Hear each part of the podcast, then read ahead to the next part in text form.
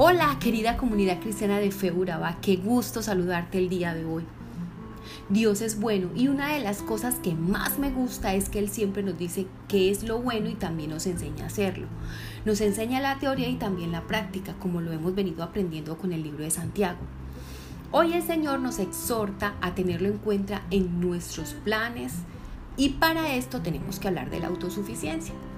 La autosuficiencia también es conocida como autoabastecimiento es una forma de vida en que la persona se encarga de obtener todos los bienes económicos necesarios por su propia gestión. De esta forma, cualquier necesidad respectiva a la supervivencia quedaría en manos del propio individuo rechazando cualquier ayuda externa.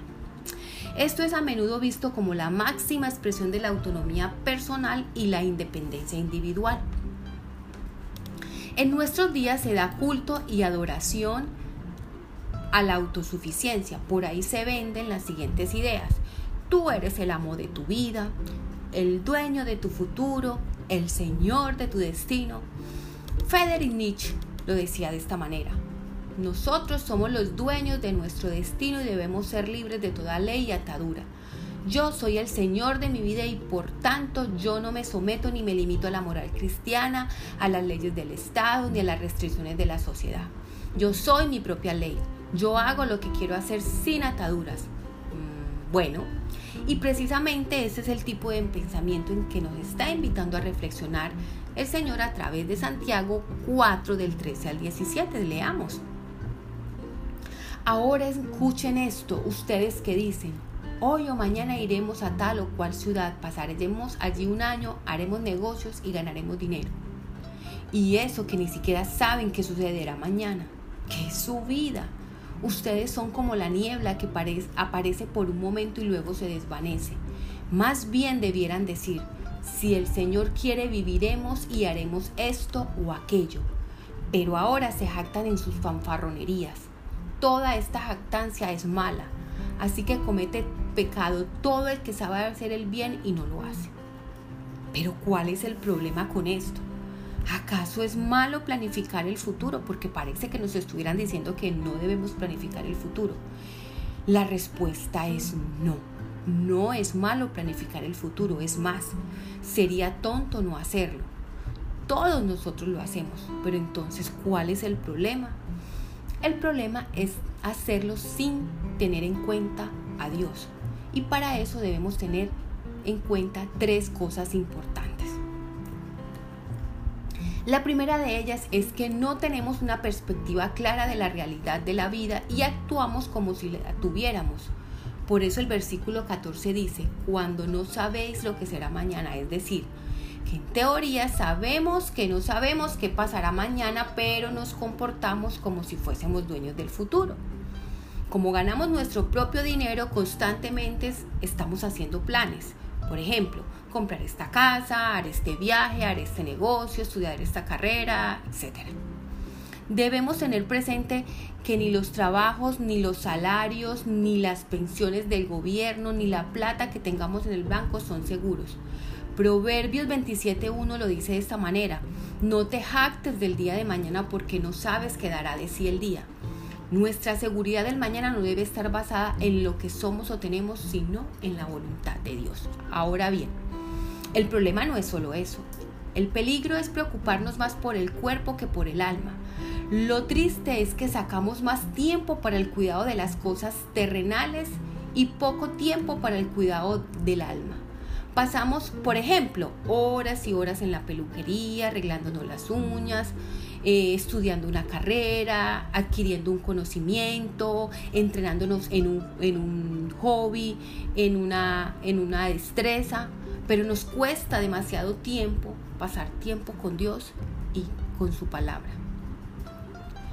Mira a uno que pensó que era el dueño y controlador del mañana, quien buscaba proveer para su cuerpo y no su alma. A este lo encontramos en Lucas 12 del 16 al 21.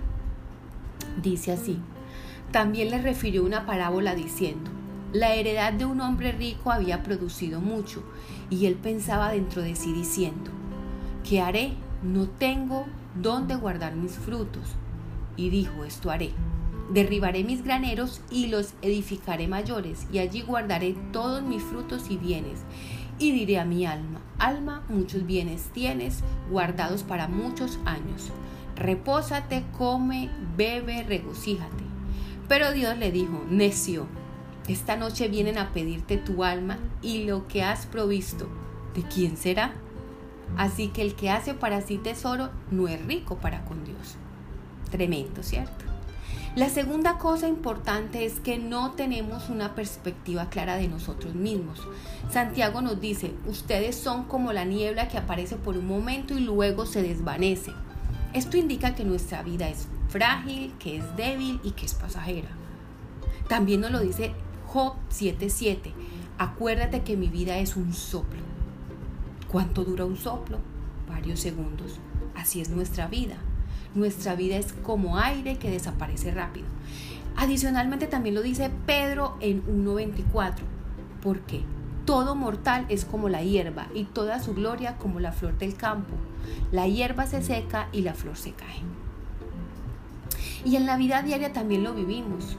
¿Cuántas personas conocemos que han muerto, como diríamos, a destiempo? No solo mueren los viejos, sino los jóvenes, los niños, los bebés, los que hacen ejercicio y siguen una dieta cuidándose muchísimo. Así que no somos dueños de nuestro destino ni dueños de nuestra vida. No escogimos dónde nacer, en qué siglo vivir, quiénes serían nuestros padres, etc. Y la tercera cosa importante es que no tenemos una perspectiva clara acerca de Dios. No tenemos claro que Él es el dueño y amo de nuestra vida, que Él es quien determina lo que hacemos. Por esto dice Santiago, si el Señor quiere viviremos, si el Señor quiere haremos esto o aquello. Nuestra vida se, se la debemos a Dios, Él es quien nos la dio y Él es quien determina el tiempo de nuestra muerte. Nuestros actos están bajo el control absoluto de Dios, como dicen las escrituras en Proverbios 16.1 del hombre son las disposiciones del corazón, más de Jehová es la respuesta de la lengua. El hombre propone, pero Dios dispone. Entonces, ¿qué nos enseña este pasaje? Nos exhorta aunque, que aunque decimos confiar en Dios, realmente no lo hacemos. La mayor parte del tiempo estamos haciendo planes dando por hechos, sobre todo nosotros los cristianos, que creemos que por ser que ser cristianos Dios está de acuerdo con todo lo que hacemos, pero por lo que expresa Santiago, no es así. Debemos tener en cuenta a Dios hasta en las cosas más pequeñas, en los pequeños detalles, en las cosas que parecen ser imperceptibles. También nos recuerda que no somos dueños de nuestro destino ni dueños de nuestra vida y que también debemos confiar en la voluntad de Dios porque además, como lo dice Santiago, eh, perdón, Romanos, su voluntad es buena, agradable y perfecta.